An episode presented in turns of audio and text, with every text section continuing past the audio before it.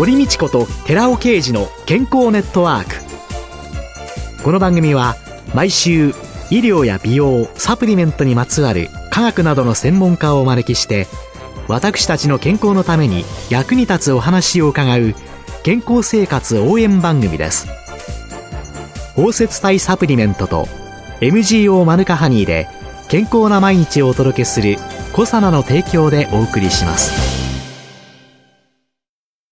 ここでコサナから番組パーソナリティで神戸大学医学部客員教授寺尾啓治社長の新刊日本人の体質に合った本当に老けない食事術発売のお知らせです。シクロデキストリンの研究の第一人者、寺尾啓治社長が、アルファリポ酸、L カルニチン、コエンザイム9点など、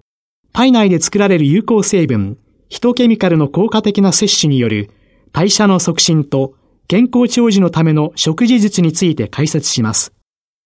寺尾啓治小佐奈社長の新刊、日本人の体質に合った本当に老けない食事術発売のお知らせでした。こんにちは、堀道子です。今月はアンチエイジングアドバイザーでエイジレスビューティー研究家の遠藤幸子さんをゲストに迎えて、遠藤さんの最新アンチエイジングと美容情報と題してお送りしています。先週ですね、貧血の体質を治すというのの中で、睡眠の取り方というののね、お話を伺ったんですけれども、今、ヘルスリテラシーというんですかね、はい、その健康に関する様々な情報を得て、自分なりに評価して、そういう知識があることが、皆の健康寿命の延伸につながるということがよく言われているわけですけれども、まさに遠藤さんはそれを実践し、なおかつ情報として発信していらっしゃるということなんですけれども、もう一つの先週貧血のためにということで、鉄のお鍋でお料理をするとか、はい、鉄分の多い動物性タンパク質なんかを取るというようなことをお聞きしたんですけれども、今日はそのあたりをもう少し詳しく、食事の取り方というのを教えていただけたらと思うんですけれども、はい、これはどういうことがきっかけで行われるようになったんですか、ね、はい。それは、漢方薬剤師の堀江明義先生のご本を読む機会に恵まれまして、私少しずつ東洋医学を勉強していて、体の内側から美容のことをアプローチする必要があるっていうような考えを固めていた時に出会ったのが本当に血流が全てを解決するっていうご本だったんですけれど、それを拝見したときに、食事のことも書かれていまして、実はもう私自身が実践してあることが書かれてあったりして、そういうので自信を深めたようなところと、あとこれはしていなかったなっていうようなヒントをたくさんいただいたんですね。で、実は食事の取り方ってすごく重要で、食べる内容ばっかり考えてしまいがちなんですけれど、食べ方だとか、どういうような場所で何を食べるかとかっていう、もうちょっと食事の質と言いますか、単純にヘム鉄のものがいいとかそういうことも重要なんですけれど、いろんな方面からやっぱり食事と一言で言ってもアプローチする必要があるんだなっていうふうに感じたのがその本でしたね。じゃあ、どのように食事を変えていかれたんでしょう、はい、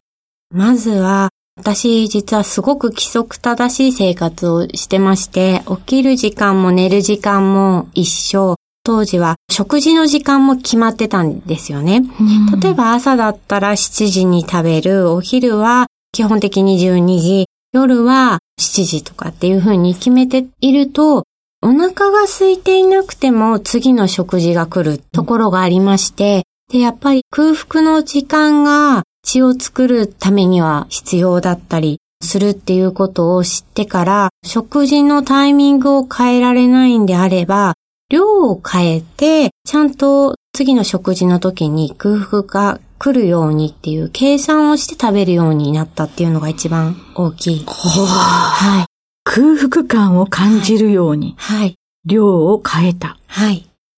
普通はできないですよね。ちょっと慣れるまで難しいと思うんですけれど、結局、お腹が鳴ってすぐ食べてしまうのも、アンチエイジングでは意味がなくて、若返りのスイッチ、遺伝子のスイッチを押すっていうのを自分の体の中で考えたときに、お腹が鳴って30分か1時間してから食べるのが理想的なんですよね。そういうのを分かった時に、じゃあそれもどうせやるんだったらお腹が空くのを計算するだけじゃなくて、お腹が鳴って30分か1時間経ってから食べれるようにっていうふうに考えると、実はすごい食べ過ぎていたっていうことに気がついて、食事を見直しました。それは体重の変化とか、はい、体調の変化とか、はい、いろいろ変わってきました？そうですね。まず、食べ過ぎていたことによって胃腸に負担をかけてたんだなっていうのを気がつきまして、胃腸に負担をかけるっていうのも血を作る上でマイナスになるんですけれど、私の場合はもともと体質的にもちょっと胃腸が弱いところがありまして、例えば冷たいもの飲んでしまうとキリキリしたりだとか、そういうようなこともあったので、胃腸の働きを高めるっていうことを考えると、消化が良くて、例えば炭水化物は今まですごい好きだったのでたくさん食べてたんですけど、子供用のお茶碗に買い替えて、量を減らして、白米じゃなくて玄米にだとか、ここ数年ですごく食生活は変わったと思います。そういう食べ方というのと、はい、食べる量も減っていき、で、貧血の予防とか、はい、あるいはその血流を良くするというのの中で、よくお考えになった栄養素というのはどんなもの？そうですね。貧血の予防だとやっぱりヘム鉄って思ってまして、もともとお肉はすごく食べてまして、でもレバーって子供が喜ばないので、私だけ時々食べたり、っていうふうに考えると日常的に食べれるものはやっぱり鶏肉で骨付きのものを結構食べたりしてまして、スープにすると本当にいろんなものがエキスで出てくるので、そういうような工夫をしたりですとか、あと血が増えたら今度巡りを良くすることを考えようってなると、玉ねぎを食べたり酢を飲むように日常的にしたり、酒はほとんど飲まなくなりましたけど、週に一度とかご褒美で飲む時があるんですけど、そういう時は前だったら普通に好きなビールを飲んでたんですけれど、炭酸も胃腸に負担をかけることがありますし、ビールは糖質が高いとかいろいろ考えまして、血流を良くするような赤ワインを本当に一杯だけいただくとか、そういうふうにしています。伺ってるともう本当にストイックに自分をコントロールされてる。その根源にあるものは何なんですかね？そうですね。一番は子供たちが私を必要としてる間は元気でいたいなっていうのがありまして、例えばお母さんが元気で綺麗で笑ってたら多分子供ってすごく嬉しくて、私のすべての根源はそういうところにあるのかなって自分で思ってます。あ子供たちのために、はい。綺麗で元気で明るいお母さんでいたい。はい。これが自分を律している。はい。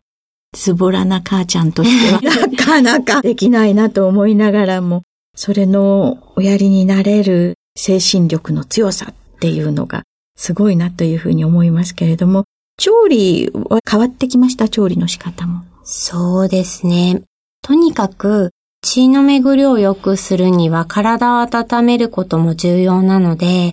お料理の時にもやはり体を温められるようにただ焼いたのを食べるよりも、煮たものでスープもいただくと、それに生姜や例えばニンニクが入ってたりすると、また体を温める作用がアップして血の巡りが良くなるっていうような形で調理法は変えてるかもしれないですね、以前よりは。そうすると、ニンニクであったり、生姜であったり、はい、玉ねぎであったりというようなものと、一緒に煮込んだりとか、はい、そうですね。というものが割と多くなってきた。お子さんたちはいかがですか？そうですね。子供はやっぱりオムライスだとか、まだハンバーグだとか、そういうものが好きなんですけれど、なので、あの、自分の中で決めて子供が喜ぶメニューを作る日と、あとは自分のための日。で、私週に一回お夕飯いただかない日があるので、それはあの胃腸の働きを高めるために少し休ませてスープだとかあとは野菜ジュースのようなものを自分で作って飲むっていうような日を作ってるんですけど、自分がそうやって食べない時に子供の好きなものを作ったりですとか、そうやって調整しているので、特に不満は今のところ子供たちからは上がっていないです。よくね、アルコールをね、飲むのをやめる休肝日を作りましょうというのは聞きますけれども、はい、休消化器日、休胃腸日。はい。これをやられるようになったきっかけっていうのは何だったんですか？それも堀江先生の漢方薬剤師のご本がきっかけだったんですけれど、夕食断食が胃腸の働きを高めて血を作ることにつながるっていうことで、うん、まず最初は7日間連続で夕食を食べないっていうのに挑戦しまして、えー、7日間固形を取っていけないだけで、液体であれば何をとっても大丈夫なんですけれども、うん、それを7日ちょっと辛かったんですけれど、やって、それ以降は1週間に一遍、そういう胃腸を休める日を作ると、次の日がすごく元気で、例えばお腹が空いて目が覚めるっていう、もうなんか人として当たり前のようなことがあったりですとか、前は夜ご飯を食べ過ぎてると、朝なかなか食べる気にならないっていうことがあったんですけれど、はい。はい。えー、夕食を軽くする、お昼ご飯をメインにするっていうスタイルを作ったことで、随分朝の目覚めだとか、朝食に対する気持ちというか、こだわりも変わってきたように感じています。うん、その漢方のご本をお読みになって、はい、あ、これは前からやってたなということで、自信がついたっていうようにね、最初教えていただいて、それはどういうものが、あ、やってる私これっていうのはどんなことだったんですか？それは、ヘム鉄を意識した食事だとか、あと骨付きのその鶏肉っていうのも前から食べていたものだったので、で、私、野菜はたくさんいただくようにって気をつけてるんですけれども、でもお肉大好きなので、お肉をいっぱい食べるっていうようなところもあって、で、食事の量を調整していった時に、じゃあ何を減らすかっていうと、ご飯を、炭水化物を減らすっていう風にしていたので、そのあたりのことだとかも、あ、やってることでよかったなっていう風に、うん、はい。やれてなかった？新たに取り入れたことっていうのは？新たに取り入れたことは、空腹の時間が大事だと思っていても、なかなかこう、毎食はできなかったので、毎食っていうのを意識するようになったのは本当にご本がきっかけで、そうすると、あとは食べ物に対する意識だとか、旬のものをいただくだとか、あとは食べ方も変わりましたね。前は忙しいので、とにかく早く食べて、その空いた時間で仕事なり子供のやることをやらなきゃっていう考えだったので、早かったんですけれども、よく噛んで食べることが胃腸に負担をかけないことだし、実は表情筋も鍛えられたりですとか、するしっていうふうに考えると、食事の時間おざなりじゃなくて、よく噛んで栄養をちゃんと自分に入れようっていうような気持ちでもってするようになったのは変わったところだと思います。食べることをきちんと意識して、ゆっくり時間をかけて、よく噛んで、はい、表情筋も鍛えて、はい、ということなんですね。で、その貧血の予防や血流を良くするためのサプリメントなんていうのは何かおすすめのものとか、ご興味のあるものっていうのはありますか？そうですね。私自身は漢方薬を今処方していただいて飲んでいるのもありまして、サプリっていうのは本当にビタミン C ぐらいしか取ってないんですけれど、さっきお話ししたヘム鉄のサプリとかも出てますし、あと血流を良くするっていうことであったらサプリじゃないですけど、オメガ3ってあの今すごい脂肪酸のオイルだとか流行ってますよね。そういったものを舗装されていて、持ち歩けるエゴマ油だとか、はい、そういうのも販売されているので、サプリにこだわらなくてもそういうものを取ったりですとか、っていうのも有効じゃないかなっていうふうに思っています。はい、機能性表示食品などもね、はい、いろいろありますし、まだね、41歳だとお若いんですけど、私ぐらいになってまいりますと、コエンザイム9点なんかも、あまあね、血流を良くするのに良いんじゃないかなというふうに、その年代年代によって、おすすめのもの違ってくるんでしょうかね。はい今週のゲストはアンチエイジングアドバイザーでエイジレスビューティー研究家の遠藤幸子さんでした。来週もよろしくお願いします。お願いいたします。続いて、寺尾刑事の研究者コラムのコーナーです。お話は小佐奈社長で神戸大学医学部客員教授の寺尾啓二さんです。こんにちは、寺尾啓二です。今週は先週に引き続き、スキンケアのための科学、その1、色白美人のシワたるみ防御法についてのお話をさせていただきます。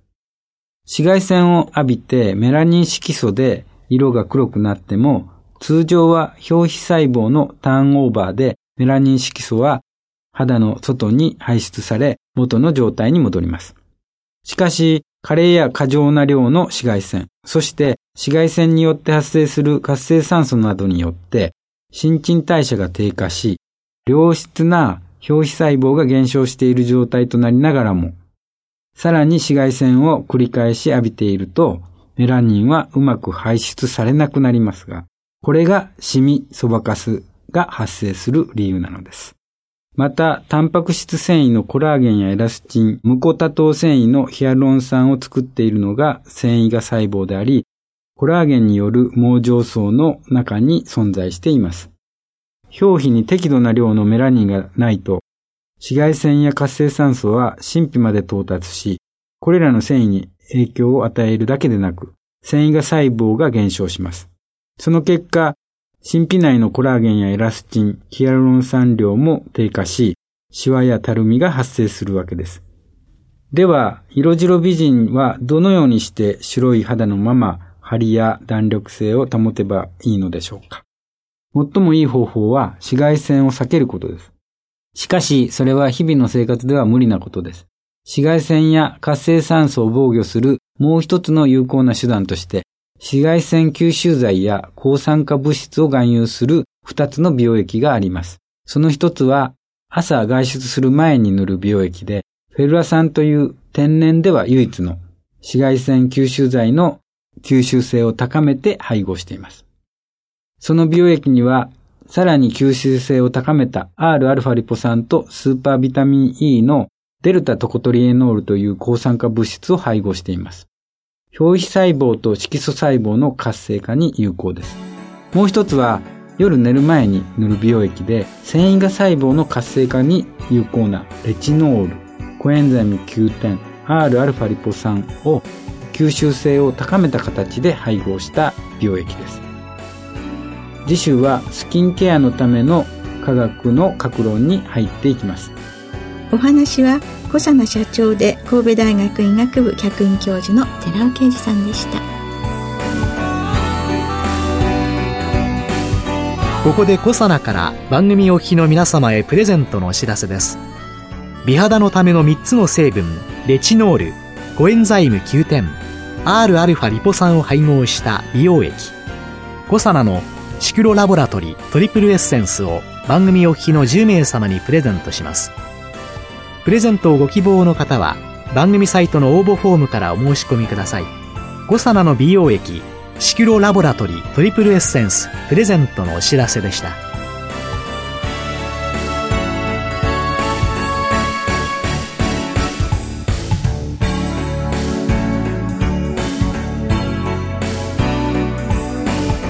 堀道子と寺尾啓二の健康ネットワーク。